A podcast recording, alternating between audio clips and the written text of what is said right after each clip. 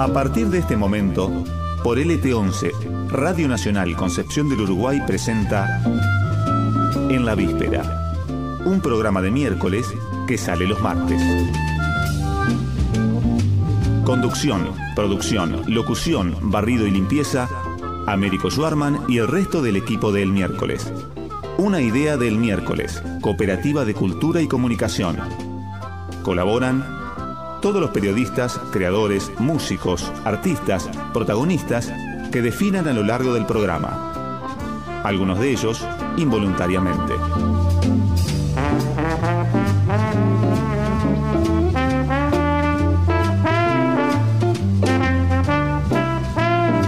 Buenas noches, ¿cómo están? ¿Cómo les va? Son las 9 y 4 minutos, las 21.04 en toda la República Argentina y estamos iniciando una nueva, una nueva edición de En la Víspera, el programa de la cooperativa el miércoles, la emisión número 15 de esta cuarta temporada, en este martes 19 de octubre del año 2021, en el que empezamos lentamente a meternos en la recta final de este año tan complicado, el segundo año de la pandemia, año 2 de la pandemia, y nosotros aquí retomando, como cada martes a la noche, el encuentro de, eh, que, propone, que les propone, que nos proponemos desde la cooperativa el miércoles, con todo el equipo, como siempre, con Clara Chauvin en la producción general, con las columnas que en, en cada martes compartimos, con Jorge Dubeluit a cargo de la operación técnica, de los controles para asegurarse, asegurarnos de que todo salga bien, de que ustedes me escuchen adecuadamente y de que a su vez yo pueda comunicarme con cada una de las personas que van a pasar hoy por nuestro programa, por En la Víspera, el programa de la Cooperativa del Miércoles. Les recordamos las redes sociales del Miércoles Digital en Facebook, en Instagram, ahí pueden buscarnos y seguirnos.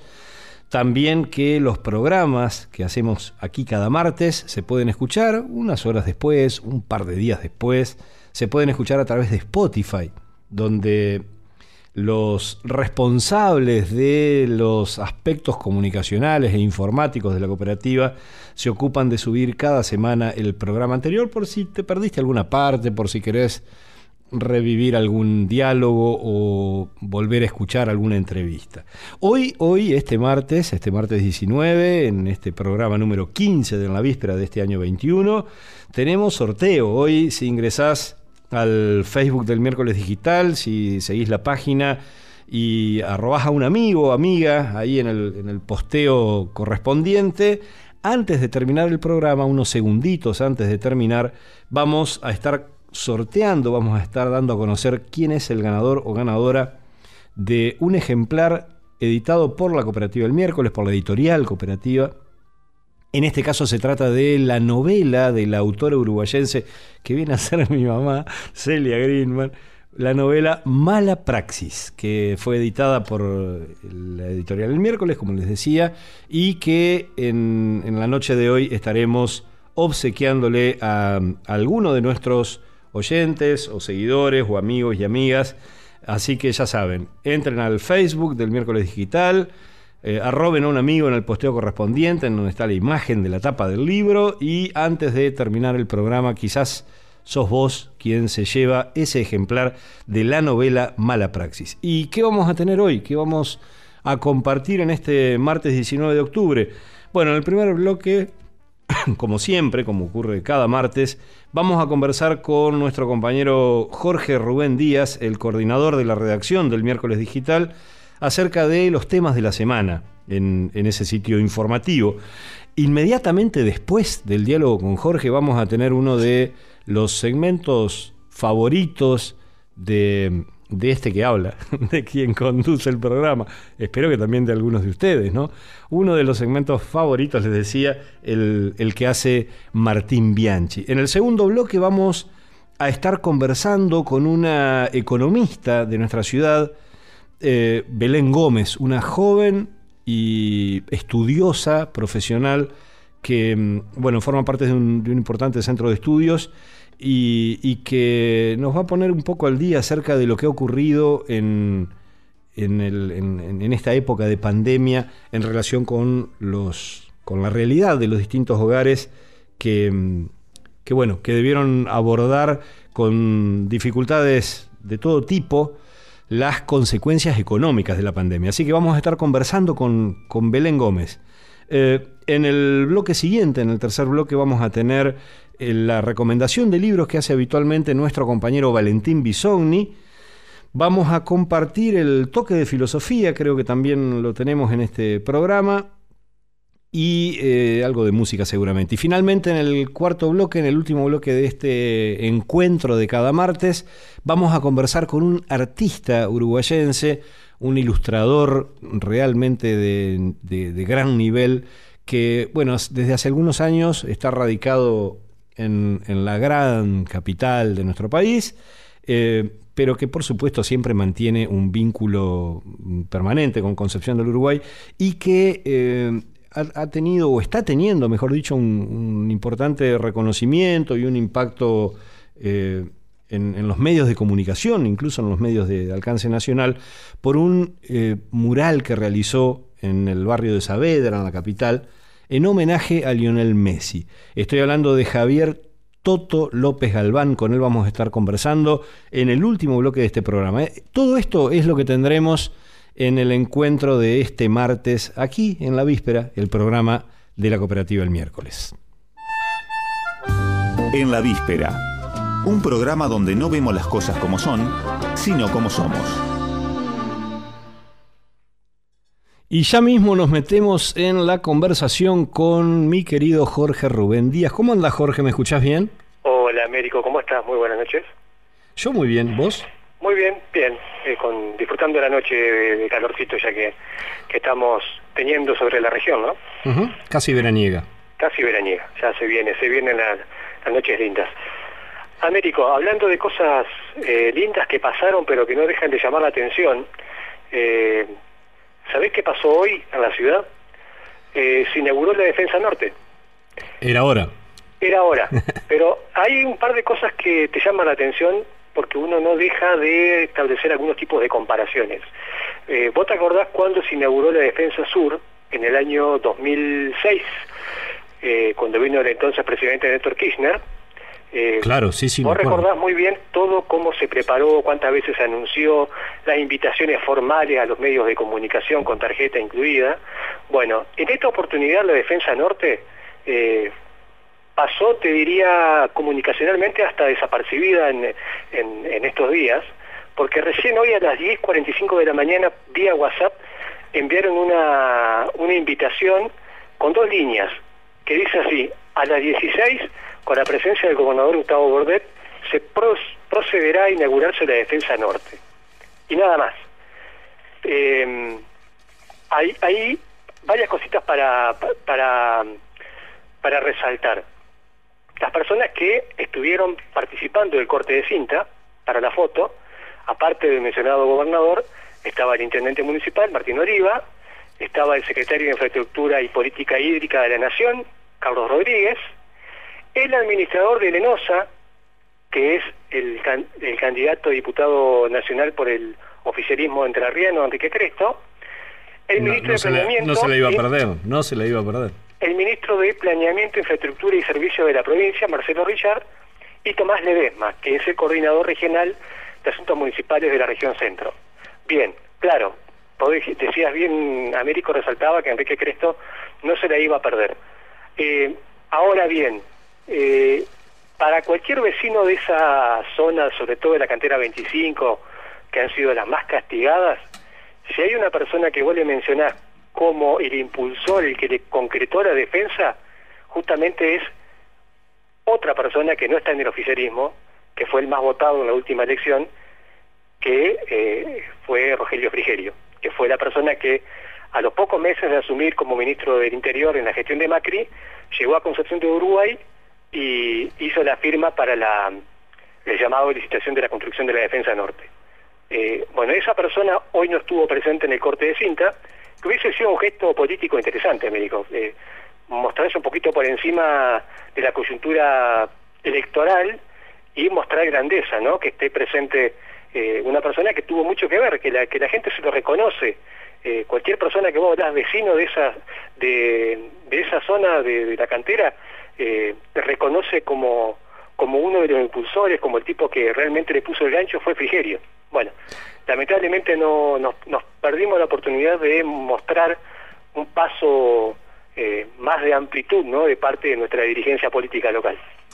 Eh, ¿Conocés el dicho que dice eh, peras al olmo? Sí, lamentablemente lo conocemos. Sí, tiene que ver con eso, ¿no? Es pedirle verdaderamente, es una, es una pena, pero creo que al mismo tiempo, eh, y está bien que lo marques, Jorge, no te lo estoy diciendo para minimizando lo que decís, eh, creo que son, son todas estas cuestiones las que hemos perdido eh, absolutamente la capacidad de asombro. Entonces, no pasa nada que en, medio de, la campaña, a poco tiempo de las elecciones, venga el primer candidato del oficialismo a inaugurar una obra con la que no tiene prácticamente nada que ver, en la que no aportó absolutamente nada. Eh, una obra que se, se anhelaba, como bien decía, desde hace mucho tiempo, pero en donde los funcionarios que estuvieron presentes, prácticamente ninguno de ellos tuvo relación con la concreción de la obra, independientemente de, de, si es Frigerio o qué funcionario al que le hubiera correspondido en todo caso el mérito, pero me parece que ni siquiera pasa por ahí tampoco, porque no, no sé si, si es lo que, lo que correspondería. me parece sí que lo que corresponde es que se dejen de joder con, con utilizar las políticas públicas eh, como, como, elemento de campaña, ¿no? Es lo, lo, que deben hacer los gobiernos y que a tan poco tiempo de las elecciones se apuren. Incluso estaba viendo, vos comentabas esto de que de que no, no estaba claro ni, ni siquiera cuándo se iba a realizar la inauguración, ¿no? Está, hoy está en, en portada de los dos diarios locales. La, la, la, inauguración de la Defensa Norte, pero en ninguno de los casos se sabe a qué hora. Es muy notable. El día elegido es este martes al mediodía o en las primeras horas de la tarde. Es la, información que publica uno de ellos. El otro dice hoy se inaugurará la Defensa Norte, pero tampoco da precisiones este, respecto del horario. El horario no fue confirmado, sería a las 16, etcétera. Bueno, eh, el, apuro por intentar usufructuar una obra se hace evidente también en ese, en ese caso, ¿no? Sí, hay que ver también por qué Américo no avisaron eh, con, el suficiente tiempo. No sé si habrán tenido algún temor al, a algún tipo de reproche de la sociedad, vaya a saber uno, porque la verdad que uno justamente se asombra que, que no, no hayan movilizado, ¿no? Por otro lado. Sí, sí, vaya uno a saber qué es lo que pasa por esas cabecitas, que indudablemente siempre tienen prioridades bastante diferentes a las de la ciudadanía, ¿no? No obstante, no deja de ser una buena noticia que se haya inaugurado la Defensa Norte. Em, bueno, continuamos. Sí, claro, adelante. Con otras notas que están en el miércoles digital, como eh, el artículo Rincón Bomba de, de Aníbal Galay, que hace referencia bueno, a un tema que también la semana pasada, bueno, de, alguna forma lo, tratamos en la entrevista principal que hiciste eh, con una eh, descendiente de o un aborigen de Entrerriana, en la ciudad de Villaguay, que tiene que ver cómo se ha tratado a nuestros pueblos originarios a lo largo de, nuestra historia, que ya como República Argentina y con distintos gobiernos democráticos, ¿no? Un, artículo de Aníbal Galay que recuerda los 74 años de, esa masacre, donde eh, murieron unas 750 personas de, la eh, etnia Pilagá en, en Formosa, eh, durante el gobierno de Juan Domingo Perón, el primer gobierno de, del general Perón eh, como presidente de la nación. Para tener en cuenta, digamos, que todos casi todos los gobiernos han tenido un tratamiento similar hacia nuestros pueblos originarios, ¿no? Muy interesante ese artículo de Aníbal Galay. Eh, otro artículo américo que es de, tu autoría, que me, me, me interesa que lo desarrolles, que lo amplíes, eh, que tiene que ver con nuestra ciudad, con la historia de, una persona que fue uno de los impulsores, el uno de los más entusiastas em, trabajadores sobre lo que fue, lo que es en realidad nuestra escuela de música. Estamos hablando de Alberto Soriano, eh, que tal vez para mucha gente eh, pase totalmente desapercibido ese nombre, y que vos lo, lo rescatás con un artículo eh, extenso en el miércoles digital que se llama La historia del subversivo, fundador de la Escuela de Música Uruguayense. Y cuando hablamos de subversivo no estamos hablando de una persona violenta que haya tomado las armas para defender sus ideas, sino muy lejos de eso, utilizando las palabras y sus posiciones eh, sobre la vida, ¿no? Eh, es un artículo muy muy lindo, Américo, que, que te mandaste, que va a ser parte de un adelanto del, del tomo 2 de las historias casi desconocidas de Concepción de Uruguay, que sí, se está preparando. Lo, lo, comentamos brevemente la semana pasada, la intención era rescatar esta figura, como bien decías, Jorge, se trata de uno de los fundadores, es el primer nombre que aparece en el decreto de fundación, en el decreto de creación de la de la Escuela de Música. Decreto porque recordemos que fue en plena dictadura, una, situación sumamente paradójica y llena de matices.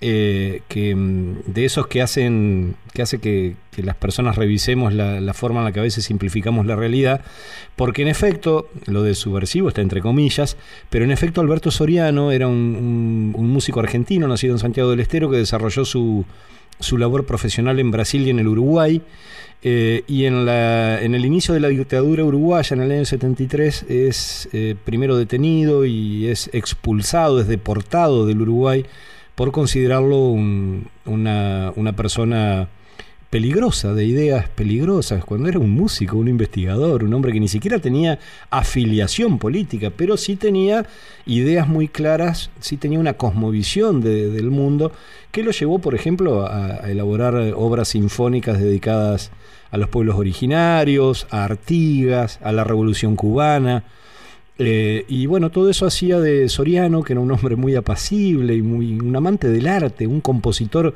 exquisito cuya obra es conocida y ha sido grabada y difundida en Europa, en, países eh, como, como este, Alemania, como Rumania, en, Francia, en Dinamarca. Él mismo anduvo de gira por esos países. Bueno, un verdadero un verdadero este, intelectual, un creador, un artista, un investigador, un músico descollante, cuya historia ha sido ignorada en nuestra ciudad y que paradójicamente, echado por la dictadura del Uruguay, se refugia en Concepción del Uruguay, donde establece ciertas amistades que lo, que lo protegen, que lo cuidan y que lo impulsan, por un lado, a, seguir adelante con su labor. Él acá crea, sigue creando, sigue produciendo investigaciones, da clases y como bien decías, podríamos decir que su legado más importante es nada menos que la creación de la Escuela Superior Municipal de Música, que con el tiempo pasó a ser parte de la Universidad Autónoma de Entre Ríos.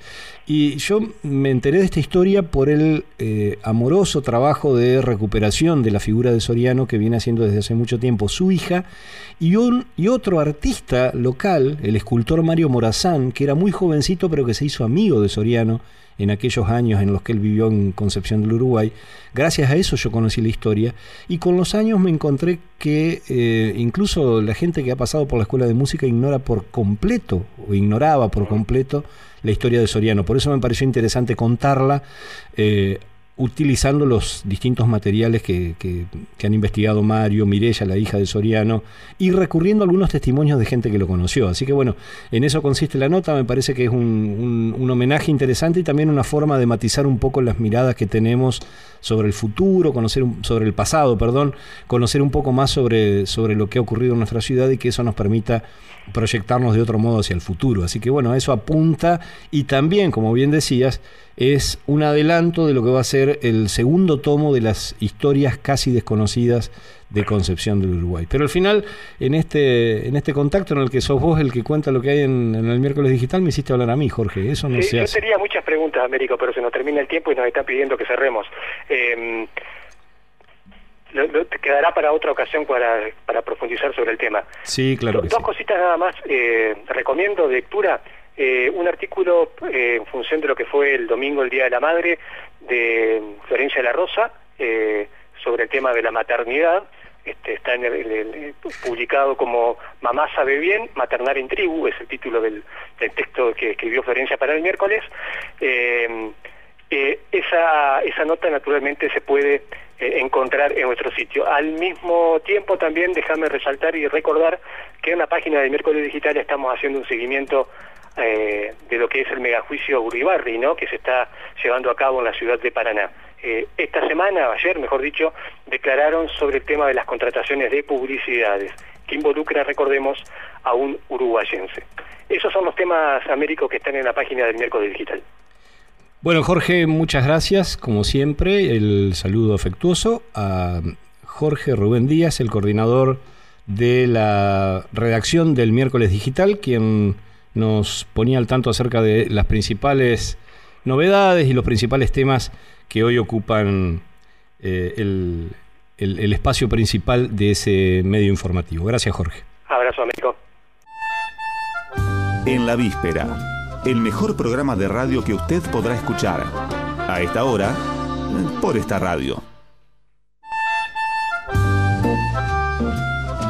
Otro de los temas, que no lo, no lo, alcanzamos a conversar con Jorge, pero otro de los temas que está en el, en el miércoles digital y que ha sido uno de los que ha generado mucha conmoción en el día de hoy en Concepción del Uruguay, en realidad desde ayer, ¿no? desde que se conoció el caso, fue el, episodio que ocurrió en el barrio 30 de octubre de nuestra ciudad, en calle Alais, a media cuadra del SIC de ese barrio, en donde un grupo de, personas incendiaron la casa de alguien a quien señalaron como eh, un supuesto abusador de menores.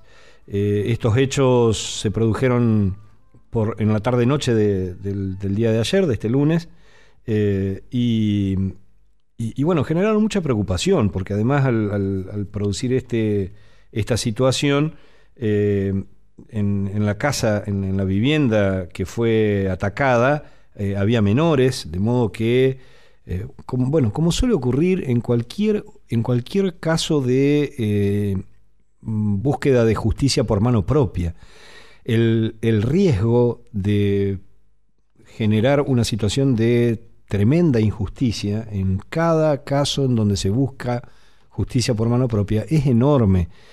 Y ayer eh, este, esta situación que más allá de, quemar el auto, la moto y no sé qué otros elementos, propiedad de la, de la persona supuestamente acusada de, ser un abusador, eh, no hubo que lamentar ninguna nada más grave vinculado con la integridad, la salud o la vida de las personas. Pero eh, e, es tan importante tener presente la necesidad de que funcionen los mecanismos, los mecanismos de la justicia, los, mecanismos de la seguridad ciudadana, los mecanismos de el acceso a, la reparación y, al servicio de justicia para cada una de las personas, cada uno de los ciudadanos y ciudadanas que compartimos una comunidad. Eh, precisamente para que no ocurran estas cuestiones, ¿no? para que no, no se vean las personas movidas, ni siquiera digo justificadas, porque creo que eh, no, no, hay nada que, justifique eh, en una sociedad como la nuestra, que tiene los mecanismos para este tipo de situaciones, para denunciar a quien haya que denunciar, para recurrir a las autoridades policiales o judiciales y no llegar a una situación como la que podría haber ocurrido si, por ejemplo, eran afectados los menores que vivían en esa vivienda. Ojalá que no se repitan este tipo de casos, pero eh, verdaderamente es importante estar alertas y estar siempre eh, conscientes del enorme riesgo de cometer severas injusticias que entraña cualquier intento de justicia por mano propia.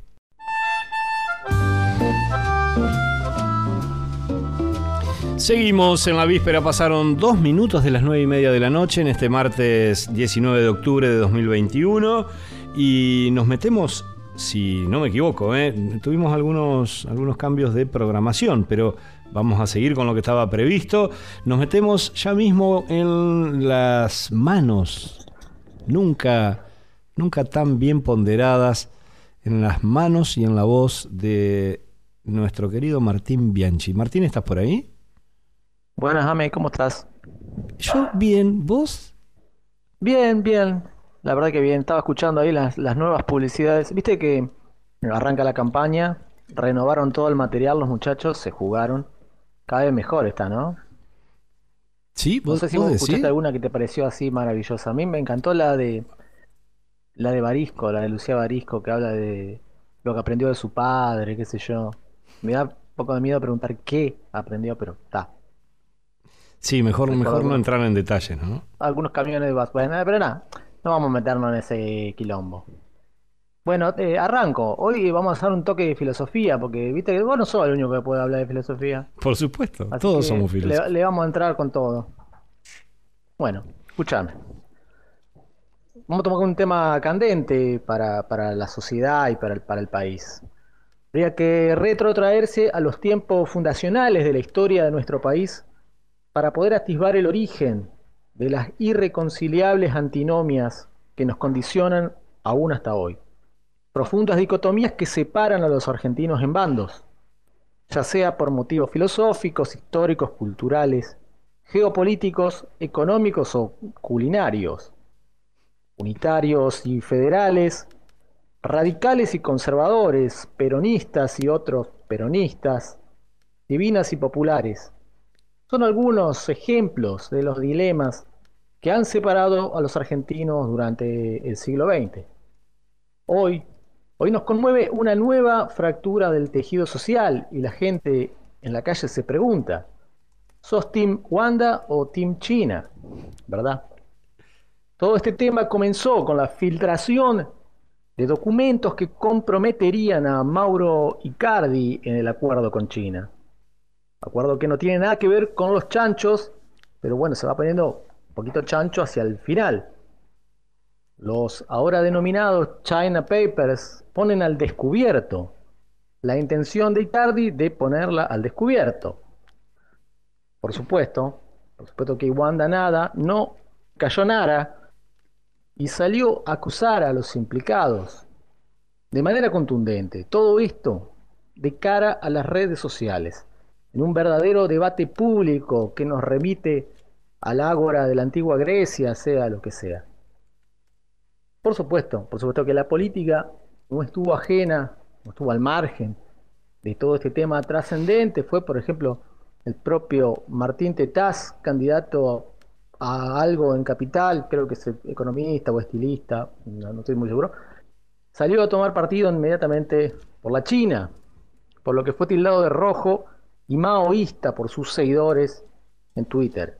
Tener mucho cuidado cuando uno toma posición en estos temas que son tan candentes y que dividan, dividen a la opinión pública, ¿verdad? Para agregarle épica a todo este tema, todo, todo esto se fue desarrollando durante el fin de semana del Día de la Lealtad. Todo muy simbólico. Y en este marco, incluso, llegó a trascender una acalorada discusión que hace un tiempo habrían tenido el ministro de la provincia de Buenos Aires, Sergio Berni, con el máximo referente de la cámpora, Máximo Kirchner. Bueno, esto parece que pasó a mayores, fue una discusión bastante acalorada y el cyborg ministro dejó trascender que dejará el kirchnerismo. Ese movimiento del que soy leal ya no existe. ¿eh? Casi, esto es casi un oxímoron o una pelotudez, no estoy bien seguro. Bueno, luego de este arranque de lealtad aclaró, por si no lo sabía la gente, aclaró que Alberto Fernández no es peronista, Bruno Díaz es Batman, Bruce Willis, en sexto sentido, es un fantasma y la leche cultivada era yogur con agua. También aseguró que quiere ser presidente para transformar al país. Lo que no estamos bien seguros es en qué lo quiere transformar. Y pasando de un ministro de seguridad a otro, la semana pasada el inefable Aníbal Fernández lanzó un mensaje de amedrentamiento contra el ladrón de la propiedad intelectual llamado Nick. Veladamente le hizo saber a qué colegio iban las hijas del humorista del humorista falto de talento en este caso, ¿verdad?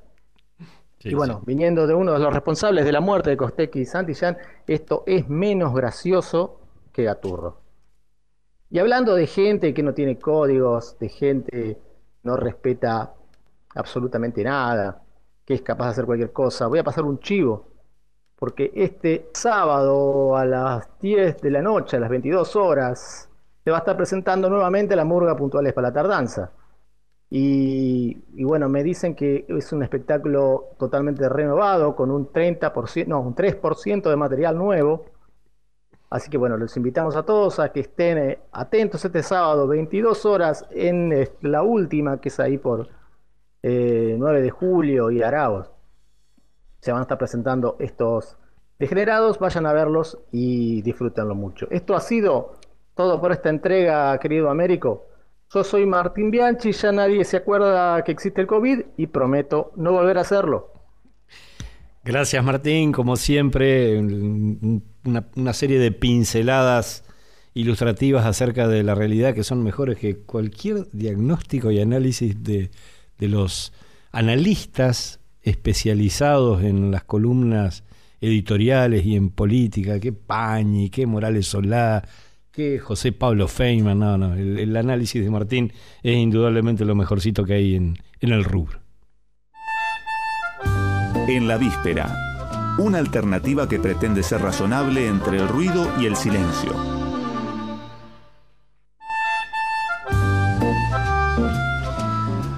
Seguimos en la víspera del programa de la cooperativa el miércoles. Recuerden, recuerden quienes están del otro lado que hoy estamos obsequiando un ejemplar de la novela Mala Praxis de Celia Greenman, novela editada en el año 2019 creo que fue por la editorial cooperativa El miércoles. Así que metiéndote en el, en el Facebook del miércoles digital, eh, arrobando ahí a algún amigo o amiga, participá del concurso y podés llevarte ese ejemplar que, bueno, segundos antes de que termine el programa estaremos contando quién es o quién será el o la feliz poseedora de ese ejemplar que vamos a obsequiar en el día de hoy.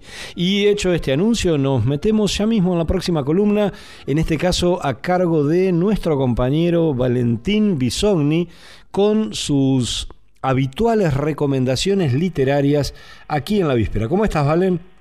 ¿Cómo te va, Américo? Muy buenas noches. Muy bien, muy bien, contento de escucharte, por supuesto. ¿Qué, nos traes hoy? Bueno, en este caso vamos a hacer una recomendación especial, aprovechando lo que fue eh, la semana pasada y estas, estos últimos días, la movida literaria aquí en Concepción del Uruguay, porque recordemos que el día jueves, el viernes y el sábado se estuvo celebrando la Feria de la Palabra, esta eh, primera experiencia que organizó la Dirección de, Cultura de, Concepción del Uruguay, en lo que fue una especie de Feria del Libro, pero ampliada a eh, otras expresiones en el uso de la palabra. Eh, a lo largo de estos tres días que, se fueron sucediendo las diferentes actividades de la Feria de la Palabra, hubo posibilidad de escuchar y leer y compartir textos de diferentes autores y autoras de, Concepción del Uruguay, de aquí de Entre Ríos y también destacados escritores y escritoras. Y eh, esto permitió también un poco, no solamente acceder a, nuevos textos, sino también eh, escuchar en vivo eh, la, la interpretación de textos compartidos por los propios autores. Dentro de todas estas actividades que se fueron dando hubo una experiencia muy linda que fueron las eh, las charlas que hubo eh, en, la carpa allí en Plaza Ramírez en lo que se denominó una peña literaria y también hubo café literario en varios bares de en torno a la Plaza Ramírez y justamente sobre quienes estuvieron compartiendo su literatura eh, les quería hablar de dos autoras de dos jóvenes autoras de Concepción del Uruguay. Ellas son Ayelén Romero y Ruth Stephanie, que eh, participaron en una convocatoria nacional eh, para una antología que fue publicada a partir de, un libro de la editorial eh, Niña Pez Ediciones, que es una editorial de Buenos Aires, una editorial de mirada nacional, y que eh, realizó el año pasado, durante el primer año de la pandemia, una convocatoria a nivel nacional a escritoras feministas para eh, participar de esta antología. Se publicaron dos libros, eh, ellas integran esta segunda edición que se llama Mujeres Empoderadas, volumen 2, y que reúne cuentos y poesías de autoras de diferentes puntos del país, en este caso de dos uruguayenses, como les mencionaba, Ayelén Romero y Ruth Estefani. Ellas dos, estas dos autoras uruguayenses, participaron activamente durante estas jornadas de la Feria de la Palabra, estuvieron compartiendo eh, y participando activamente de el café literario de mujeres escritoras, eh, allí en justamente en la confitería Riz, en el centro de la ciudad, también participando de la peña literaria en la carpa en Plaza Ramírez, y queríamos justamente compartir y recomendar este libro que eh, lo que hace es rescatar y reunir un poco, podríamos decir, una radiografía de cómo desde el compromiso y la militancia feminista, diferentes escritoras de diferentes puntos del país eh, y de distintas edades están eh, elaborando textos literarios que tienen una mirada contemporánea de la sociedad que está transformándose y de también lo que le falta todavía a la sociedad transformarse para eh, ser una sociedad mucho más igualitaria. Sobre justamente estas dos autoras les quería compartir que Ayelén Romero nació en la ciudad de Paraná y eh, actualmente reside en Concepción del Uruguay desde hace bastante tiempo. En su infancia buscó refugio en los libros, en su imaginación y dibujos, creando historias, personajes y sentimientos. Y hoy, con 24 años, la literatura sigue siendo su nido. Cuando el mundo se siente extraño para ella, se alojan las palabras como en un cálido abrazo de pleno invierno. Esta edición muy cuidada, que tiene fotografías y una reseña de cada una de las autoras, cuenta también sobre Ruth Stephanie, que Ruth nació en el verano del 91 en la ciudad de Buenos Aires, para luego a los siete años mudarse a Entre Ríos, aquí a Concepción del Uruguay, y entre el desarraigo, los nuevos aires de la llanura, comenzó a escribir sus primeros versos a los 13 años. Escritora de las sombras por elección, hoy se anima a dar a luz eh, a sus letras como pocas veces. En el caso de Ayelen, les voy a compartir un fragmento de un poema que se llama Mujer y que está justamente en este libro, eh, en esta antología que se llama Mujeres Empoderadas, volumen 2. Soy hermana, soy hija, soy amiga, soy compañera, soy mujer, soy persona, soy lucha, soy coraje, soy protagonista. Nunca más atrás tuyo. No soy sumisa, ni obediente, soy mujer fuerte. Soy el grito de libertad que rompe las cadenas de siglos de opresión. Con tu dedo acusador no vas a lograr que calle la verdad. Y si algún día mi vida es arrancada, no creas que así seremos derrotadas. Como el mito de Medusa, cuando le cortaban su cabeza, le crecían dos más. A nosotras, si tocas a una, nos tocas a todas. Este poema de Achilén Romero, que se llama Mujer. Y por otra parte, en esta otra recomendación también de otra joven autora uruguayense, Ruth Stephanie, un cuento que tiene varios capítulos que les quiero compartir el comienzo de, este cuento también como para compartir un poco de lo que se pudo escuchar y leer en estos tres días de la Feria de la Palabra aquí en Concepción del Uruguay. Se conocieron sin mirarse, o al menos esta historia empieza sin un encuentro físico. Ella lee sus artículos admirando su poder de síntesis. Durante los años que padece insomnio en su adolescencia, en la última habitación de esa grande casa donde vive junto a su madre y cuatro hermanos, permanece con la luz prendida hasta avanzada la madrugada, acompañada por el programa de radio que en estos días ofrece un periodista amateur, el que también empieza a incursionar en otros medios de comunicación. Cada vez que él escribe algún artículo o publica un nuevo libro, ella busca la forma de seguirlo leyendo antes que nadie. Los años van pasando y su carpeta de recortes crece. Los estantes de esa precaria biblioteca que improvisó en su cuarto se colman de los libros de su autor favorito. Lutien tiene 18 años y una energía que desborda cuando está con sus amigos. Es osada, puede hacer que una tarde común se convierta en un frenesí de anécdotas y carcajadas. A simple vista es una chica tímida, de estatura media y cabello castaño claro. Regala una sonrisa que marca sus hoyuelos en los laterales de sus mejillas. Camina rápido, con sus ojos grandes, color miel, rígidos, con la mirada hacia el frente. Es un adolescente rebelde que solo saca buenas notas en literatura e historia y tiene aplazos en ciencias exactas.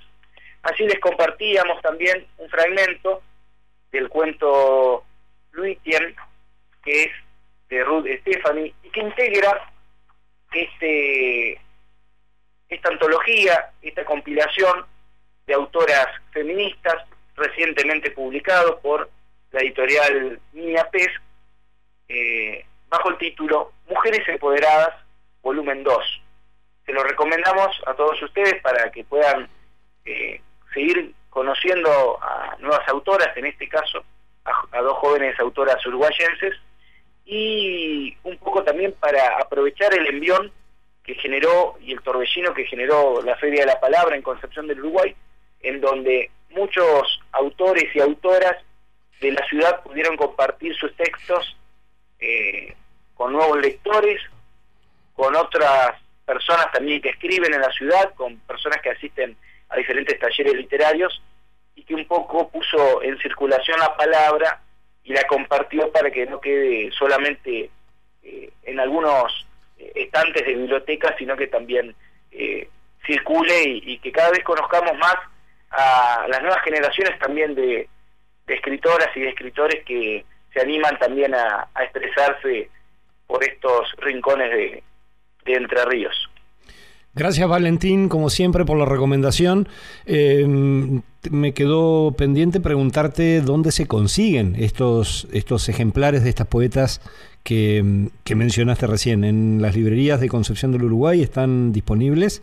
Sí, eh, hay un contacto de la, de editorial que es Nina Pez Ediciones, tanto en Facebook como en Instagram, y si no también se pueden dirigir directamente a las autoras, que son Ayelén Romero y Ruth Stephanie, a través de sus redes sociales. Ayelén Romero y Ruth Stephanie. Muy bien. Muchas gracias Valentín, como siempre. Gracias a vos, Américo. Un abrazo. Valentín Bisoñi con su columna de recomendaciones literarias aquí en la víspera del programa de la cooperativa el miércoles. Las cosas vistas desde acá, con mucho espacio para la cultura y un lugar relevante para la sonrisa y la reflexión.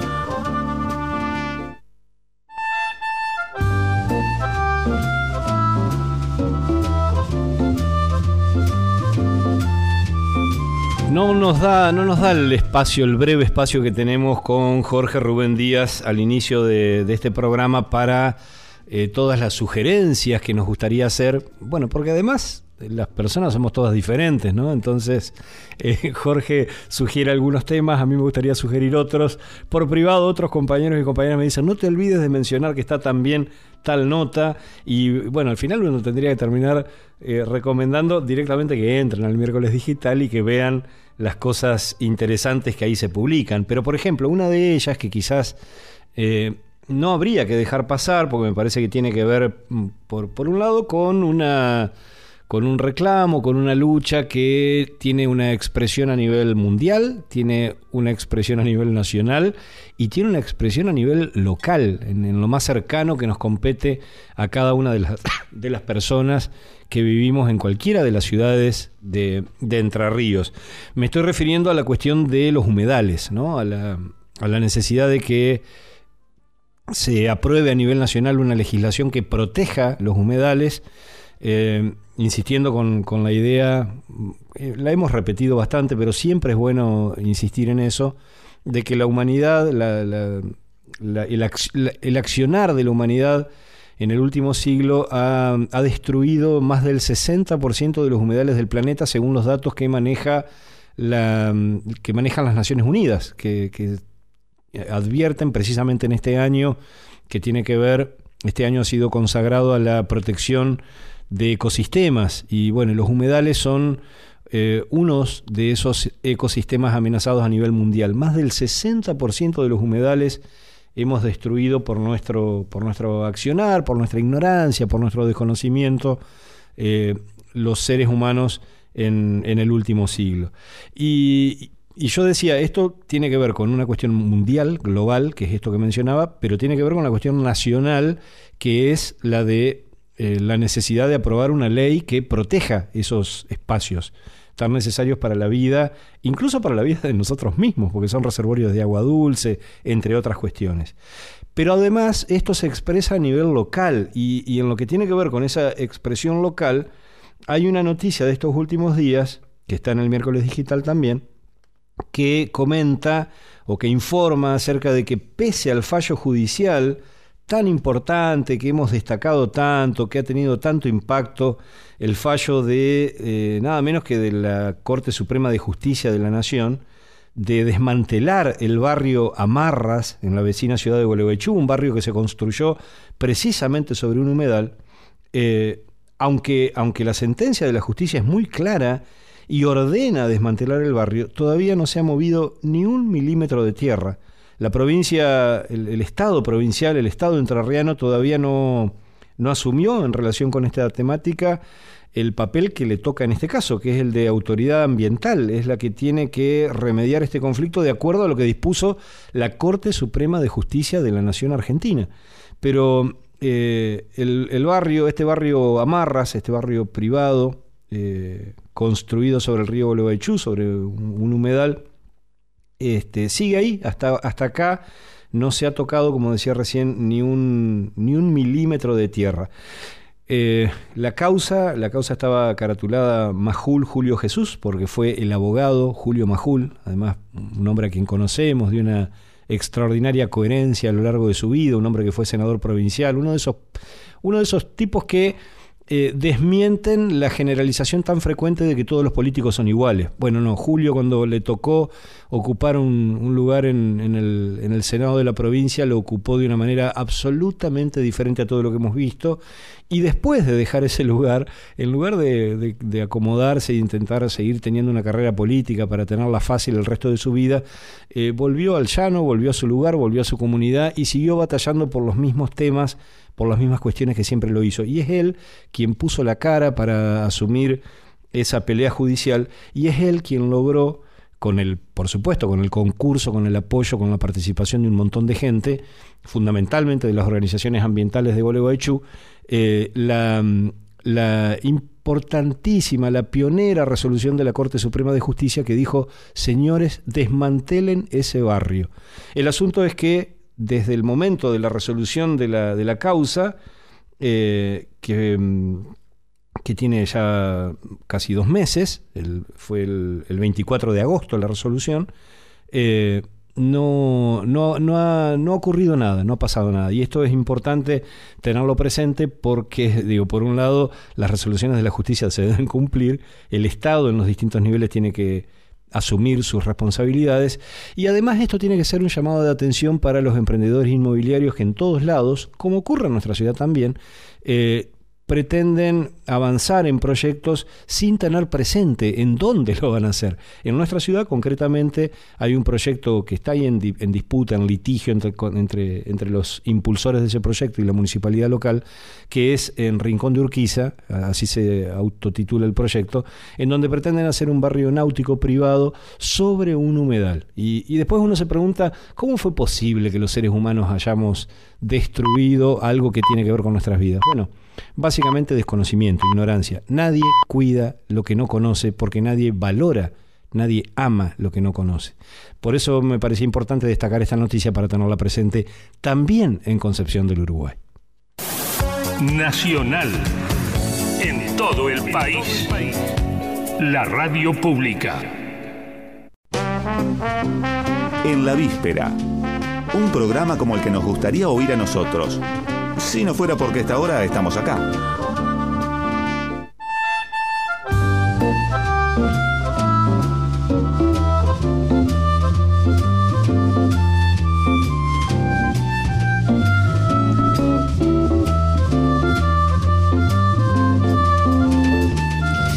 Dos minutos han pasado de las 10 de la noche, seguimos en la víspera, nos metemos en el tercer bloque de nuestro programa de hoy, de esta edición número 15, el programa número 15 de este año 2021.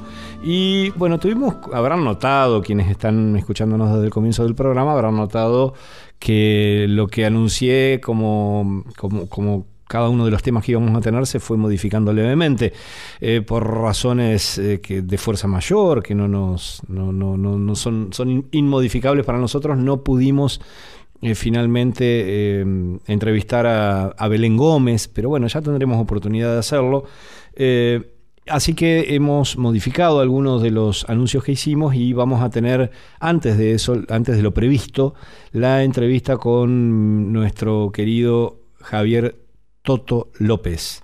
el uruguayense, el artista uruguayense, el ilustrador uruguayense que reside en la ciudad de Buenos Aires desde hace ya algunos años y que, eh, bueno, eh, nos, va a, nos va a comentar un poco acerca de las repercusiones, pero sobre todo de las motivaciones de este mural sobre Lionel Messi que hizo el Toto en el barrio de Saavedra y que viene teniendo una difusión, un impacto verdaderamente importante. Así que en segundos vamos a estar conversando con él. Eh, mientras tanto, les comento que además de lo que mm, nos, de lo que nos eh, interesa y de lo que nos conmueve y nos moviliza, la cuestión de los humedales, esto que mencionaba de, del fallo judicial, hay una eh, un, un, detalle verdaderamente relevante en relación con la mm, importancia y con la determinación de esa problemática, que es el hecho de que el Estado Nacional no tiene todavía un, eh, un relevamiento eh, adecuado acerca de los humedales que hay en el país.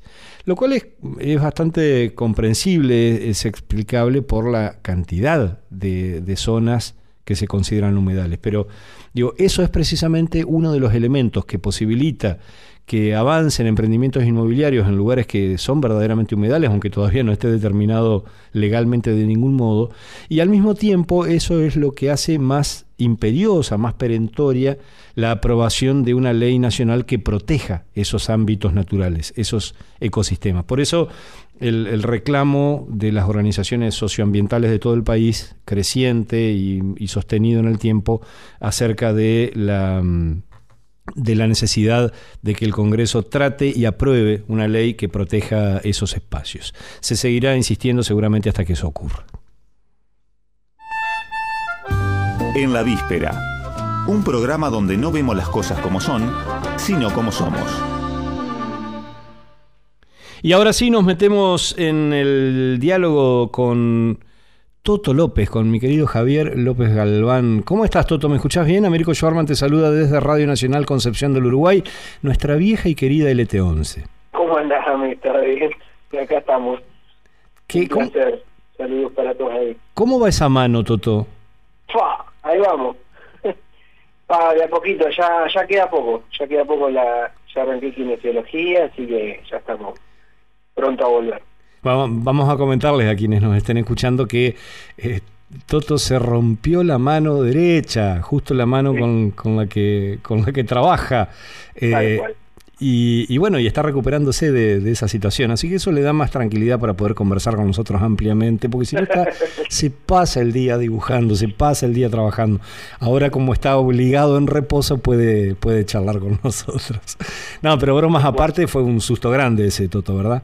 Sí, sí, sí. Pero bueno, por suerte fue fue leve, más allá de que parece medio eh, fatalista, porque bueno, me tuvieron que poner un tornillo en la mano, pero pero ya ya estamos ahí, la- en plena recuperación. Toto, eh, venimos viendo eh, un- una repercusión verdaderamente muy interesante y yo creo que muy gratificante. Es una de las preguntas que te quiero hacer, seguramente muy gratificante para vos, en relación con el mural eh, que, hiciste en, el barrio de Saavedra, en la ciudad de Buenos Aires, donde estás residiendo, en, eh, no sé cómo llamarle, reconocimiento, homenaje a Lionel Messi. Sí, sí, sí, así es. Bueno, la verdad que hasta yo estoy sorprendido, te soy sincero, porque no pensé que iba a ser tanto. Eh, obviamente uno siempre, cuando encara un proyecto así, eh, sobre todo a la calle, eh, obvio que tiene como esas ansias de que la gente lo pueda ver, se saque fotos, viste, qué sé yo. Pero la verdad que me sobrepasó en el sentido de este, que, no, no, no, no me imaginaba que iba a ser tan así. Gracias a Dios, ¿no?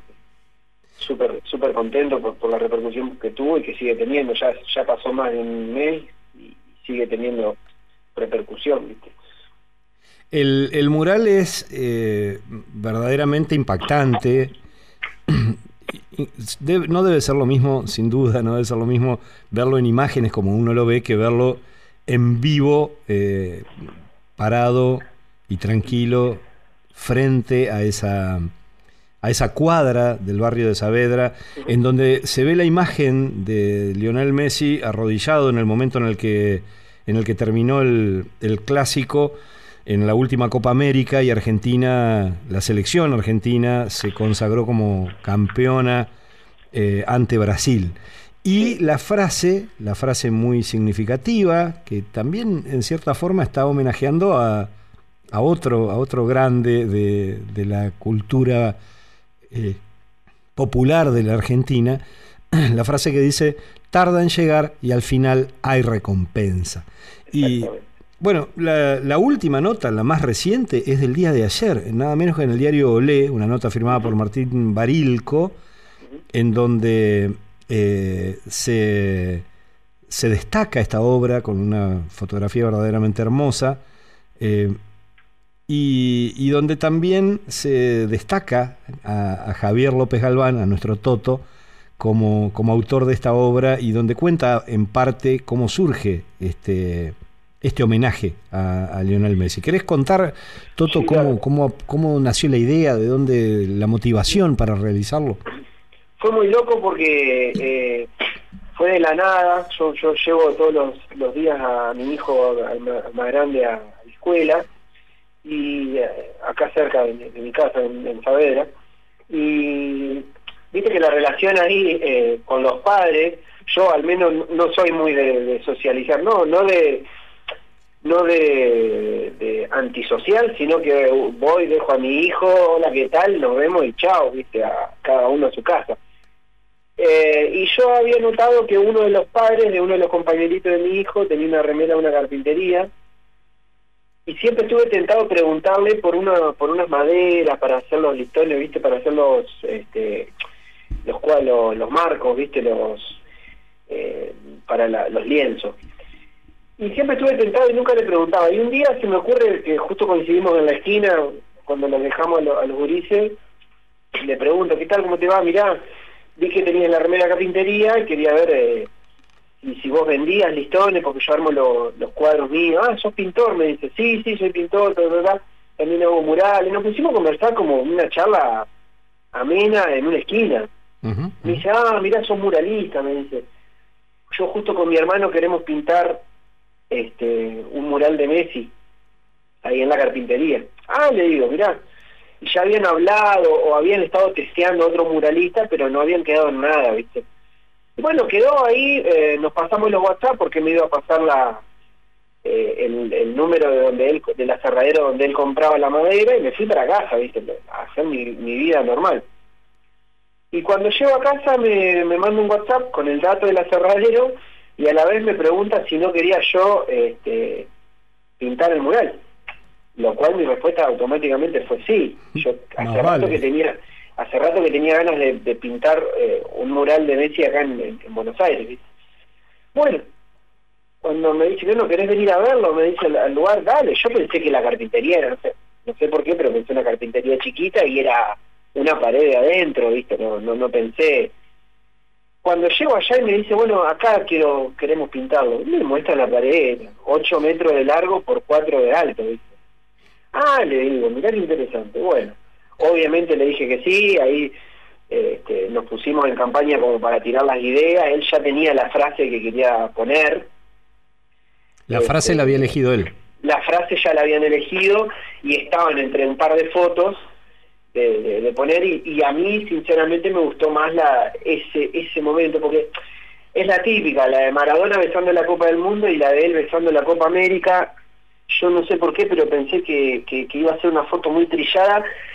Y, más allá me parece que, que, el hecho de tener la copa en la mano me resultaba eh, algo, o sea, simbólico sí, porque es simbólico, es un trofeo, pero era como algo material, ¿viste? Y yo creo que la procesión de Messi iba más por dentro y la de cada este ciudadano o la de cada jugador que del plantel también más allá de la copa, yo que imagínate tantas finales perdidas, tantos años que no salían campeones, había como una cuestión contenida adentro que me pareció que la foto esa era la que graficaba mejor eso. Y hay un y detalle ahí, Toto, también que me parece que es interesante, vos lo mencionaste recién al paso, que, que está, está todo el resto del equipo también. Está hecho el esquema de la cancha. Claro, ellos querían que también figure el, el como la formación cuando aparece claro, en la, la tele, uh -huh. de los de los jugadores que salieron titulares ahí en esa noche y hay otra cancha más chiquita al lado que es el gol de, de Di María hecho con como con puntitos, ¿viste? Que, también ahí surgió como esa idea. Y después está también nombrado todo el plantel eh, y el cuerpo técnico, porque ellos querían que quede bien graficado el, todos los componentes de, de esa delegación y el momento, bueno, está la fecha también, eh, digamos. Digo, yo, yo lo destaco porque me parece que es un es, es también independientemente de, de la de, de, cómo surgen las ideas, pero me parece que hay hay en la elaboración del mural hay una idea de, de homenajear a Messi y al mismo tiempo de eh, reivindicar o rescatar eh, que no es Messi solo, ¿no? Que, no, tal cual, tal cual. Que hay, hay una cosa eh, colectiva que Messi le expresa por fin, le expresa como nadie, pero... Pasa que yo, así como pasa con Messi hoy, pasó con, o sigue pasando con Maradona, eh, es el símbolo, es la persona que se carga la mochila de toda la idiosincrasia nuestra, de toda la pasión que, que despertamos nosotros o que nos despierta a nosotros como pueblo futbolero, ¿viste? Eh, sí, también podría haber eh, hecho, eh, podríamos haber tirado una idea de que, que, que, aparezca todo el plantel o todo el, equipo titular, ponele, ¿no? Pero me parece que no, no iba a ser, quiero decir, menos es más. Yo creo que solo la figura de él iba a, acaparar, y el gesto sobre todo ese, iba a acaparar eh, no solo el logro deportivo, sino había algo, una alegría que nos debíamos como, como pueblo, me parece. Eh, en eso coordinamos al toque con el, con el pibe este, que, que, con el dueño de la carpintería, porque era más allá de un logro futbolero. Creo que claro. pasaban otras otras cosas ahí. Toto, y vos sos un, bueno, sos, sos un ilustrador, sos también actor, sos también músico, pero además de todo, sos también papá, pero además de todo eso, también sos futbolero, tenés una pasión por el fútbol. Yo recuerdo sí. algunos trabajos tuyos previos, una caricatura de Messi, que yo la tengo, que la tengo, una, una caricatura de, de, de, Lionel Messi de hace ya varios años, que eh, la expusiste en una ocasión en la que presentaste una muestra acá. Y recuerdo también, con, con creo que con bastante precisión, un, un Maradona hecho al estilo Gulliver. Sí. ¿No? Un Maradona eh, estaqueado como Gulliver por los, los, los liliputienses. Ingleses, eh, sí, sí. Pero que en ese caso eran los, los ingleses, ¿no? sí. Eh, bueno, ese cuadro ahora está, está expuesto en la casa de Maradona, en la que vivió él cuando firmó contrato con Argentino Junior, que ahora es un museo en la casa. Ah, mirá vos. Que está, está ahí, eh, está exhibido ahí, ese, Diego Oliver 1 y Diego Oliver 2, que es el, es el, el, gigante que está sentado arriba de la pelota con el soldadito en la mano.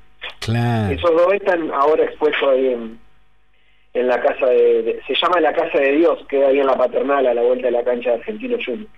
Eh, Toto ¿y por qué en Saavedra vos vivís por ahí? ¿Estás, yo estás vivo en Saavedra, yo vivo en Saavedra. Estás en esa zona. Y con respecto a lo que me decías recién de futbolero sí soy siempre fui, fui futbolero toda mi vida. Eh, toda mi vida jugué al fútbol eh, o sea es como que es un deporte que, que me, me fascina me encanta mirarlo me encanta jugarlo. Y eh, con respecto a esto que decías de Diego Oliver, creo que ahí encontré una forma de mezclar las dos pasiones, ¿viste? Como de buscarle al fútbol un costado más fan, fantasioso, por así decir. Uh -huh. Que no sea sola, solamente 11 tipos atrás de una pelota, sino como buscarle una vuelta de rosca más este fantástica, por así decir. Claro, porque hay también ahí como una cosa de, de, de, de un relato que, que está en, esa, en, en, esos cuadros, en esos dos cuadros. Yo no, no me acordaba del, del, del, otro Diego Oliver que mencionaste recién, sí. pero hay como un relato ahí que perfectamente se podría llegar a transformar en una historieta o en algo por el estilo, ¿no? Bueno, la, era en un principio era la idea hacer un común este una trilogía de esos cuadros, bueno, quedó en dos, no sé si voy a hacer el tercero todavía, pero puede que sí, pero sí, creo que me, me gustó la idea de buscarle una, una vuelta de rosca a, a no solo ver, y te digo desde dónde nace esto. Mi uh -huh. papá, cuando yo era chico, me obviamente, viste que un padre o una madre te, te, te hacen hincha de un club, o, bueno, te hace solo, pero en, en, en mi caso, mi papá eh, y mi mamá me contaban que, eh, yo vivía en Concepción cuando era chico, que en Boca, yo soy hincha de Boca, viste, que en Boca había un barrio, en la Boca, que estaban las casas, las casitas eran todas de chapa y estaban todas pintadas de colores. Y había, y la cancha tenía murales y yo no lo, no lo podía entender a eso, ¿viste? Hasta que, hasta que fui de chico a la cancha, vi esos murales, vi el barrio de la Boca, y yo dije, acá, acá hay más allá de un equipo de fútbol, ¿viste? No sé por qué me empezaron a pasar otras cosas, otras historias que se pueden contar a través de, de, una pelota de fútbol, ¿viste? Me, me, pasó eso.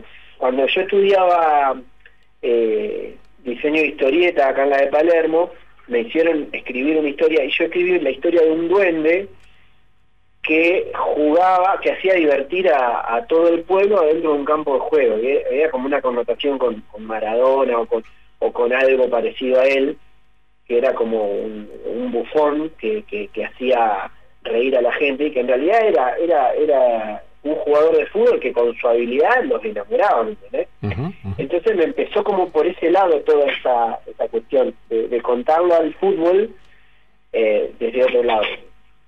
Bueno, una cosa que no dije y que me parece que es buen momento para, hacer mención, es que Toto es, es, también parte de una familia de artistas, porque su, su papá, a quien mencionaba recién, y a su mamá, su papá es Miguel López, un legendario actor y director de teatro de, de, nuestra ciudad. Su mamá es Negrita Mari Carmen Galván, actriz también, una de nuestras actrices emblemáticas de la ciudad. Ambos además son miembros hoy de la Comisión de la Casa de la Cultura, así que están trabajando arduamente en la reconstrucción de la Casa de la Cultura. Y para completar, la, la hermana de Toto, Caro, también es actriz. Así que, y, paro ahí, porque si seguimos hablando de la familia, todo el resto, ¿no? no sé si tus bueno, ya están actuando también, pero... Mi compañera es, actriz, acá en Buenos Aires. Claro. Eh, bueno, por eso la, aclaración me parece que, vale la pena mencionarla. Pero digo, además... Estás bien inmerso en, el arte, la cultura, la creación, y está buenísimo que eh, sea el vehículo también por donde se pueda canalizar esa pasión eh, popular tan profunda que, tiene tanto que ver con nuestra con nuestra forma de ser, ¿no? Para bien, para bien y para mal. Ah, no, con su con sus pros y con sus contras, totalmente. Está somos el fiel reflejo de, lo que está bien y lo que está mal. Eh, creo que en ese sentido como sociedad y en el fútbol se ve eh, como muy muy a la, a la luz eso. Lo, lo, nos quedamos re vulnerables cuando nos expresamos en un gol o en una puteada o en, no sé, quedamos re expuestos, ¿viste? Mundialmente. Tal cual. Y, y además y además también sentimos, no sé, qué, qué sé yo, hay tantas cosas eh, eh, que resultan sumamente simbólicas y que y, uno dice este, si lo si lo hubiera inventado un narrador uno diría no pero es poco verosímil eso pero cuando tomás conciencia de que Messi se logra eh, digo esto descriptivamente sin ninguna opinión logra concretar su máximo logro con la selección, logra su máximo logro, ya estoy como Macri, qué cosa horrible, pero bueno, consigue su mayor éxito para eliminar la palabra logro, consigue su mayor éxito con la selección, después de tantos años de frustraciones y de... Y, le dieron, ¿eh? y, mirá, y le dieron, y le dieron. Y, de tener que soportar eso, ¿no? Realmente, un tipo que estaba en eso. cosa que tu propio pueblo te, te Sí, sí, sí. baja el pulgar, ¿viste? Es como, es fuerte, chabón. Y eso que eh, también en alguna canción debe estar, o en algún poema seguramente, esto de cargarte la 10, cargarte el equipo al hombro. Tal cual, Es una persona, tiene su familia y tiene que venir, el chabón se viene, se calza la camiseta y se pone el botines y te representa mal, bien, como quieras, ¿viste? Pero por eso creo que el loco, eh, el logro de él es el logro y es también la tapada de boca a muchos. Sí, cerrada de jeta a ah, nivel Dios. Pero, pero olvidate. Pero a lo que iba, esto de que, de que si lo hubiera, si lo hubiera pergeñado un narrador en un cuento, uno diría, nada, pará, che, se te va la mano. Eh, de que recién eh, Messi logra esto cuando, cuando Diego ya no está. Claro, Cuando claro. Diego, cuando Diego falleció, cuando ya no hay. Cuando el rey murió. Claro. Cuando el, cuando el, el- el puesto está, el trono está vacante y ahí Claro. es como que logra liberarse. Es, un- es psicoanálisis berreta. Ah, no, no, no, pero, Pero- es- tiene mucho de eso. pero algo de eso me, me abre me abre un, un panorama de, de- de- de una historia por contar que, que está buenísimo porque eh, quieras o no esa presión la vas a tener si sos Mar- si sos Messi o sos Pepito Gutiérrez que te pone la 10 de la selección esa esa la vas a tener siempre esa, Claro, esa claro. presión no es para cualquiera Eh, pero nosotros somos muy de, de- de inyectarle esa presión. ¿Por qué no lo sé? ¿En qué momento nos transformamos en eso? No lo sé. Bueno, ya que estamos haciendo una especie de psicoanálisis berreta, pues sigamos con ese psicoanálisis y quizás porque es la manera de compensar a través de una tercera persona todas nuestras frustraciones, todos nuestros temores, todas nuestras impotencias, el hecho de, de- de que en, en- en cualquier otro aspecto en el que querramos mirar eh, los, los resultados de nuestro país, estamos muy lejos de esa de eso que le pedimos a Messi y a sus compañeros. ¿no? Totalmente, totalmente. Yo no sé, hay hay cosas que por ahí veo si si seguimos como en esa en esa óptica que decís de, de psicoanálisis berreta. Lo que sí saco en limpio y, y en positivo es que hay una cuestión de unión que se se transforma de la nada por un logro deportivo que de repente nos amamos todos y, y une, no sé por qué. O sea, como que, bueno, cuando cuando vas a la cancha de repente no te gritas un gol y tenés esa locura de abrazarte con un tipo que en tu puta vida lo vas a volver a ver, pero lo abrazás con una pasión.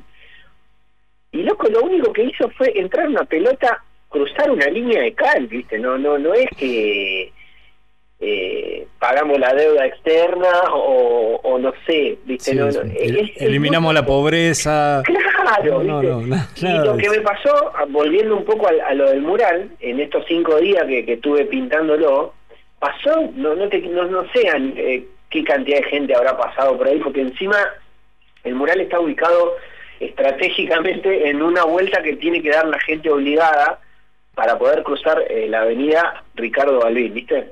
Ajá. que no es la del supermercado San Justo, ¿viste? No, no, no. Que es la, la de allá, la de acá. Pero eh, entonces hay un semáforo ahí, ¿viste? Y la gente, cuando el semáforo está en rojo, la gente se abre la puerta con el con el auto en marcha, se baja, se saca una selfie o, se- o le saca una foto y se meten rápido. Qué bárbaro. Y, y te estoy hablando que, eh, por, por eso iba a lo que la gente une, ¿no?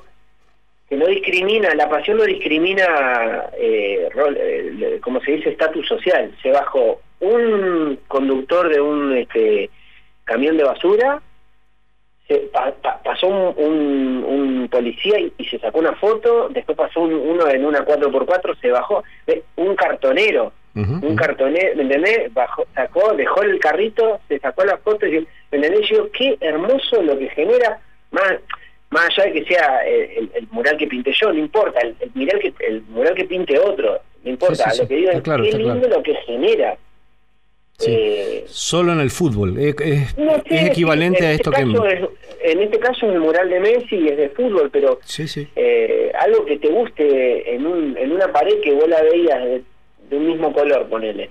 Toda la vida, cuando vas al- al laburo y de repente encontrás un mural.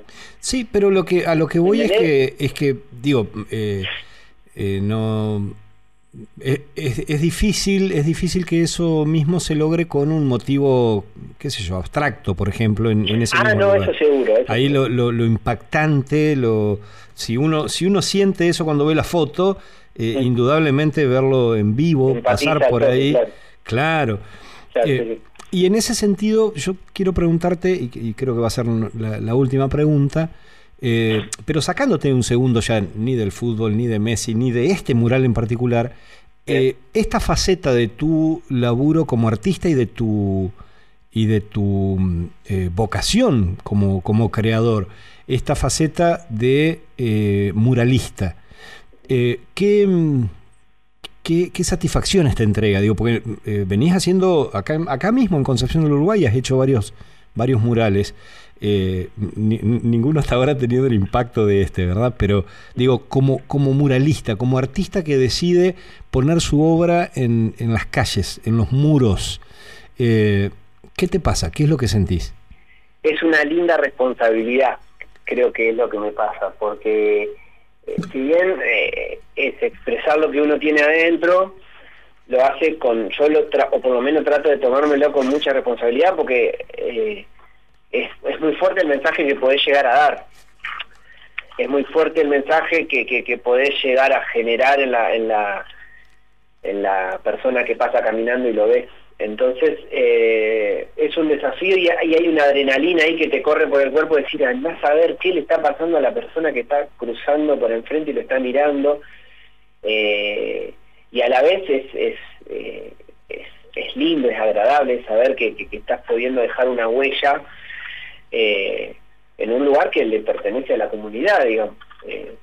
Entonces como que es gratificante después cuando yo trato de terminarlo y, irme, ¿viste? No verlo por un rato, ¿viste? Volver al dos o tres días, pasar, verlo, o sea, como que necesito que me caiga la ficha, Toto, eh, eh, muchas gracias por esta charla, un, un abrazo enorme que espero poder darte prontito y bueno, y estamos al aula, vamos a seguir conversando, ¿eh? te vamos a seguir, te vamos a seguir llamando.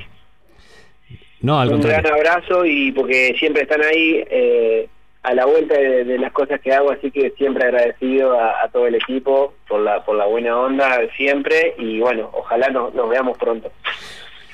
Javier López Galván, Toto López, el ilustrador uruguayense, eh, autor de, un montón de obras, pero en particular esta que nos motivó a esta, este, a esta, charla, a este diálogo de hoy, este mural dedicado, homenajeando a Lionel Messi en el barrio porteño de Saavedra, que ha tenido una repercusión tan inesperada para, para Toto como merecida a nuestro juicio. Octubre, mes 10. Todo el año la radio pública. En la víspera, el mejor programa de radio que usted podrá escuchar. A esta hora, por esta radio.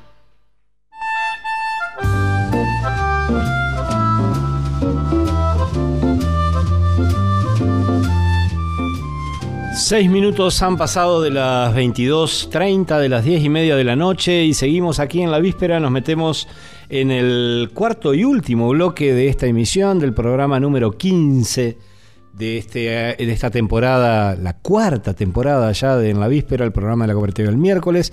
Parece mentira que en esta radio nos hayan soportado cuatro años y todavía no nos hayan echado. Esto es un mérito extraordinario para este equipo. Y bueno, y sin más dilaciones nos metemos en la última entrevista de la noche. Vamos a conversar con uno de los integrantes de la murga al estilo uruguayo, pionera en Concepción del Uruguay, puntuales para la tardanza, que tuve el honor en algún momento de integrar, incluso de subir ahí, cantar descaradamente, hasta que esa gente tuvo una un rapto de lucidez y me dijo, eh, bájate de ahí. No, no es cierto, no es cierto. Yo me, fui, me fui solo del, de los tablados, pero no de la producción. ¿Cómo andás, Mauro Richard?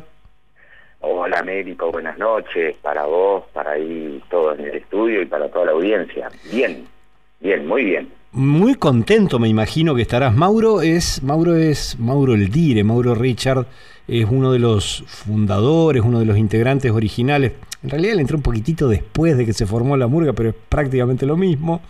Es eh, director musical de, Puntuales para la Tardanza y, claramente uno de sus puntales desde que existe esta, esta formación uruguayense que cumplió nada menos que 14 añitos.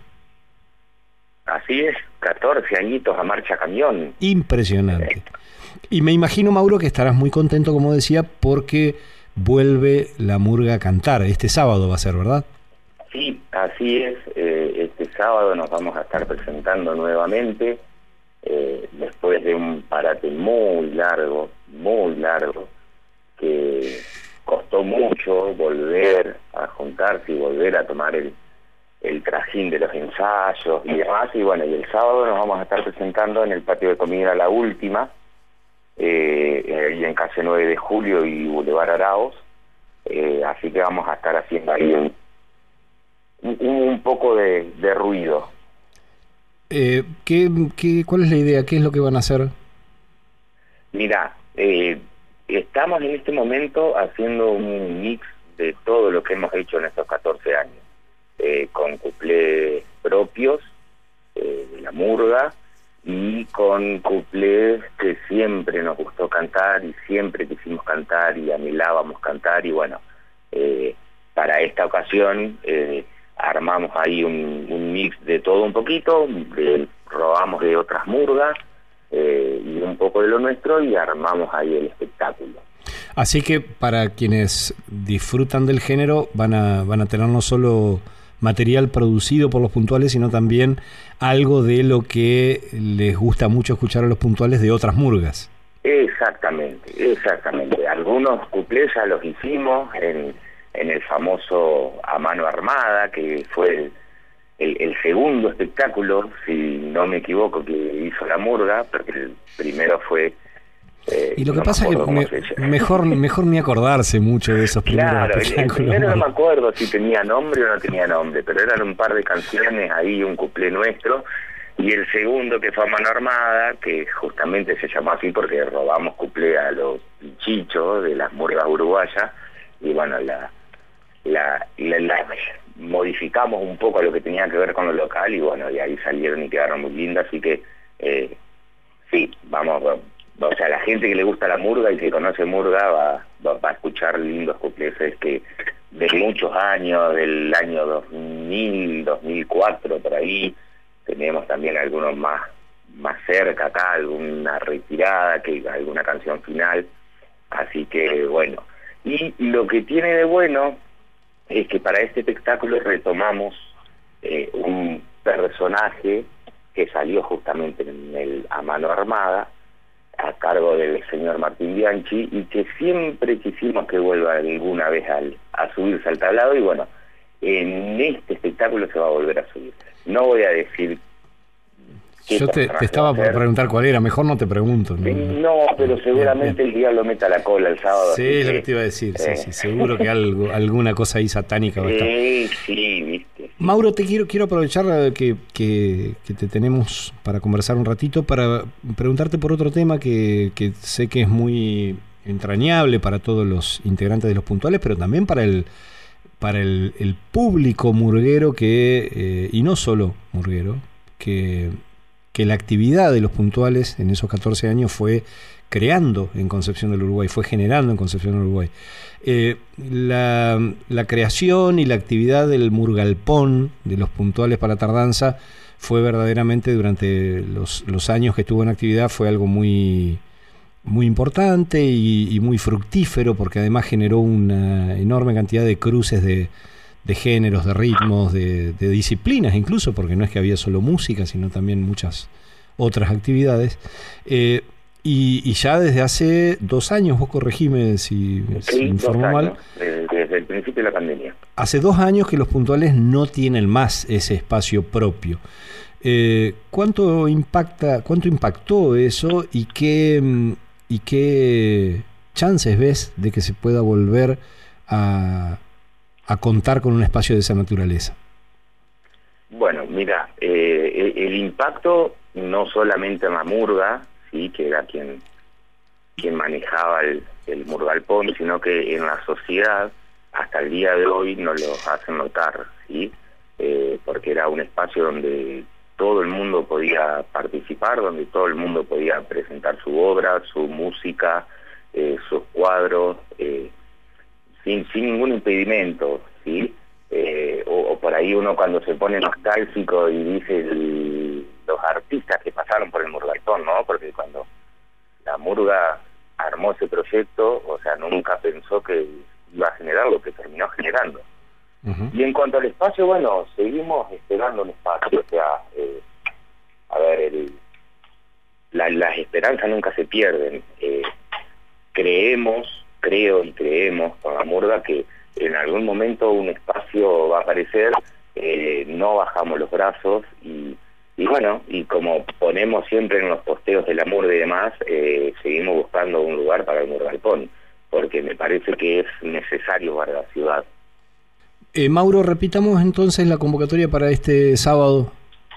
Bueno, este sábado, eh, 22.30 aproximadamente, vamos a andar por ahí, por ese horario, eh, vamos a estar tocando en el patio de comida La Última, que es en calle 9 de Julio y Boulevard Arauz, con la murga puntuales para la tardanza. Y va a estar abriendo la noche eh, alguien que está como vos, más o menos, viste que es de los puntuales, pero que eh, está medio afuera, adentro, pero que tienen tatuado el loguito de los puntuales en el corazón, que es la Dani Belfi de Viceliza, se va a venir a hacer unos temas propios. Eh, les recomiendo a quien no haya escuchado alguna vez eh, su obra, que la escuche porque realmente es una música de puta madre. Mauro, muchas gracias por este contacto. Listo, nos vemos, abrazo a todos ahí y bueno, a ver si nos juntamos algún día, que hace más de dos años que no te veo, Ame. Sí, increíble. La última vez que nos vimos, nos vimos en el médico. Ya nos, ajá, cierto, cierto, cierto. Ya, ya nos juntaremos prontito. Mauro Richard, director musical y uno de los, de los de las columnas vertebrales de la murga uruguayense al estilo uruguayo, puntuales para la tardanza, que este sábado está volviendo a los escenarios en, en la última, en, eh, en, este, en este lugar donde se puede ir a, a comer algo, a, a beber algo y a, a, escucharlos y a disfrutar otra vez, después de tanto tiempo, de un buen espectáculo de murga al estilo uruguayo en nuestra ciudad de Concepción del Uruguay. Nacional.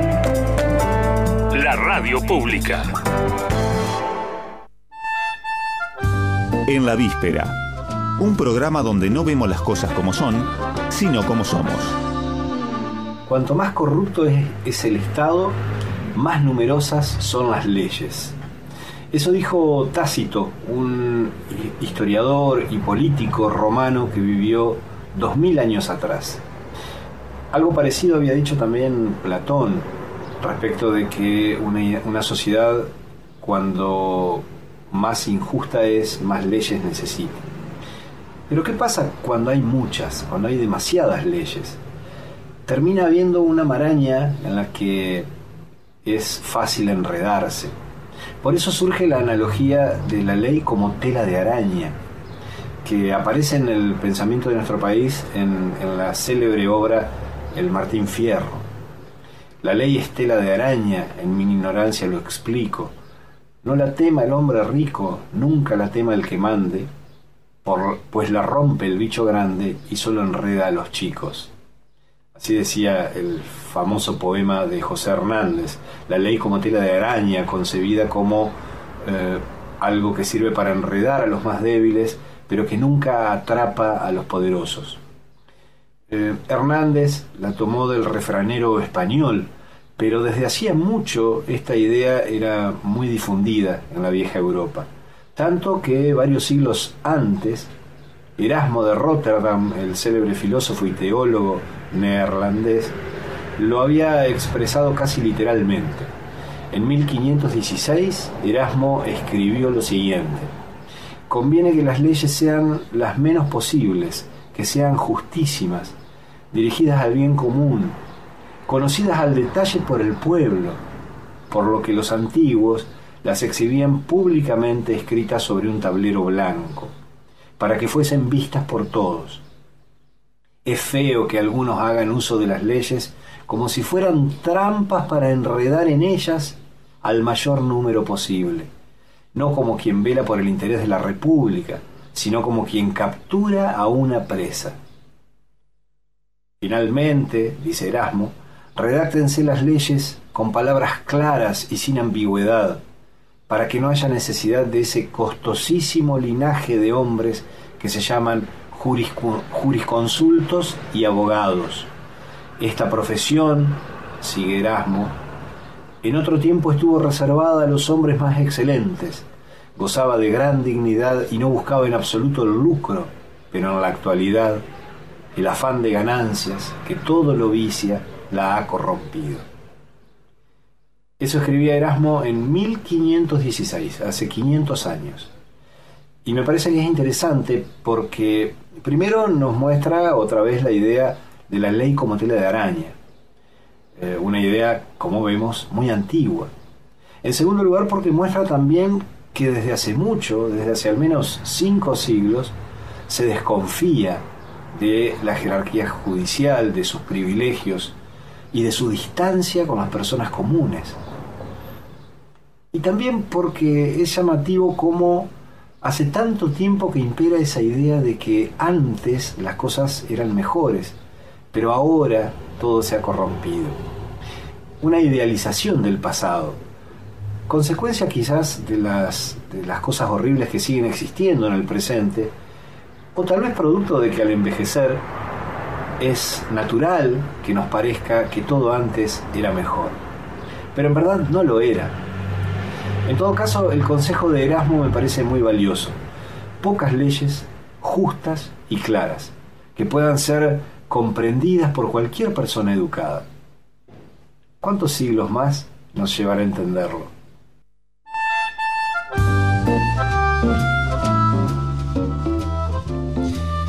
Bueno, eso que compartíamos recién era un adelanto, un adelanto exclusivo para el programa de la cooperativa el miércoles, es el toque de filosofía de esta semana, el toque que sale mañana al mediodía en el noticiero de, de Cablevisión, en Somos Concepción del Uruguay, en donde cada miércoles eh, hacemos ahí, hago, yo, me toca a mí hacerlo, un pequeño aporte de, de filosofía, del del pensamiento, de esa búsqueda eterna de una sabiduría que muchas veces nos resulta nos resulta bastante esquiva, pero que bueno, cuando nos animamos a dialogar, a pensar, a analizar, sobre todo a pensar con otros, con otras personas, eh, por ahí nos puede ayudar también a, convivir un poco mejor. Así que bueno, con, con este, con, este fragmento, con este, en realidad es el, toque completo que compartimos, pero todavía no editado, no tiene la música, tiene solamente el tema.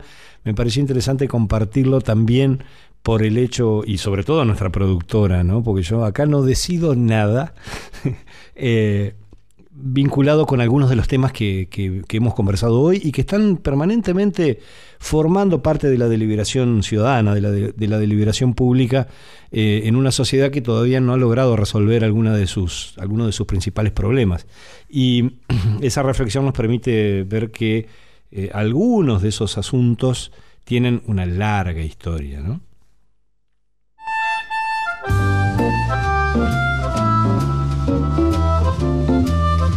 Y empezamos a despedirnos, pero lo hacemos con anuncio, ¿eh? con, el, con el nombre de, a ver, denme un segundo, que ya les digo si ganador o ganadora. Ganadora, ¿eh? la ganadora de la novela Mala Praxis, de esta obra de Celia Greenman, editada por la cooperativa el miércoles. Suenen trompetas, oboes y mm, clavicordios.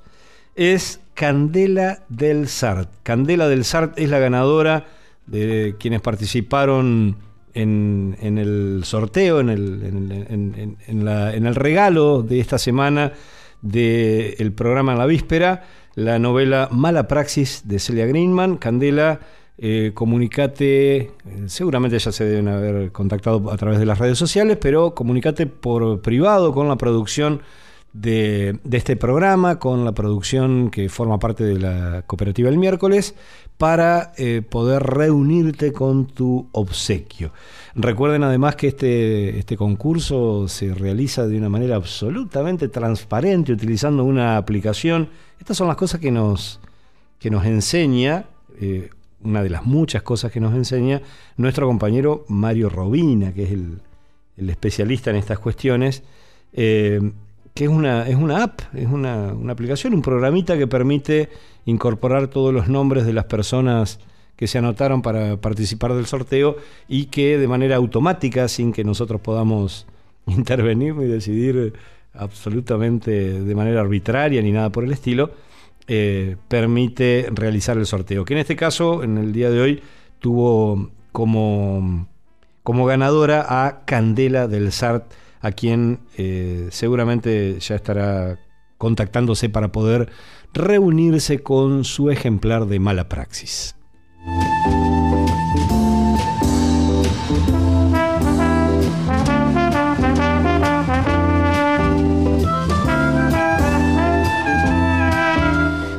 Y con, bueno, con la producción de En la Víspera recuperamos una buena costumbre que ojalá sigamos manteniendo cada programa. Vamos a escuchar un poquito de buena música, en este caso algo que nos gusta muchísimo a nosotros, que es esos cruces que se producen en nuestra música popular.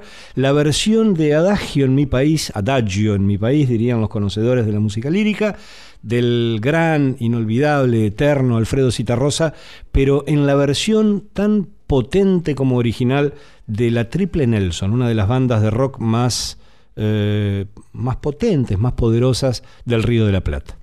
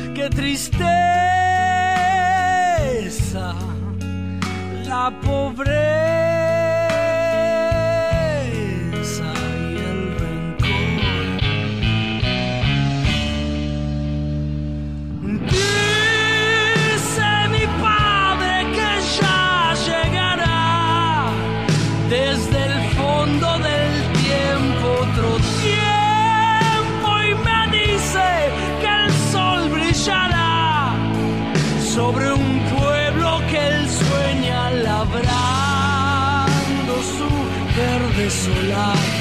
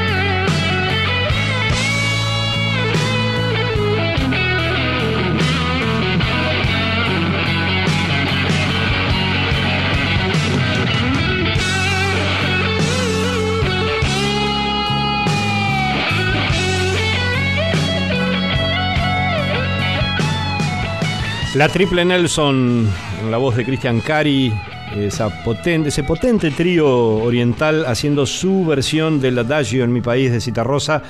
Nos vamos, nos despedimos, nos vamos a encontrar nuevamente el próximo martes y nos vamos como siempre recordándoles que este es un programa periodístico cultural que aspira a ofrecer una mirada humanista desde Concepción del Uruguay, apoyada en un análisis naturalista de la vida, enlazando coyuntura y estructura, con ejes en la región, el ambiente, los derechos humanos y el bien común, con informes, entrevistas a protagonistas, mucho espacio para la cultura y un lugar relevante para la sonrisa y la reflexión. Eso intenta hacer cada martes el programa de la cooperativa el miércoles. Que estén muy bien, nos encontramos la semana próxima.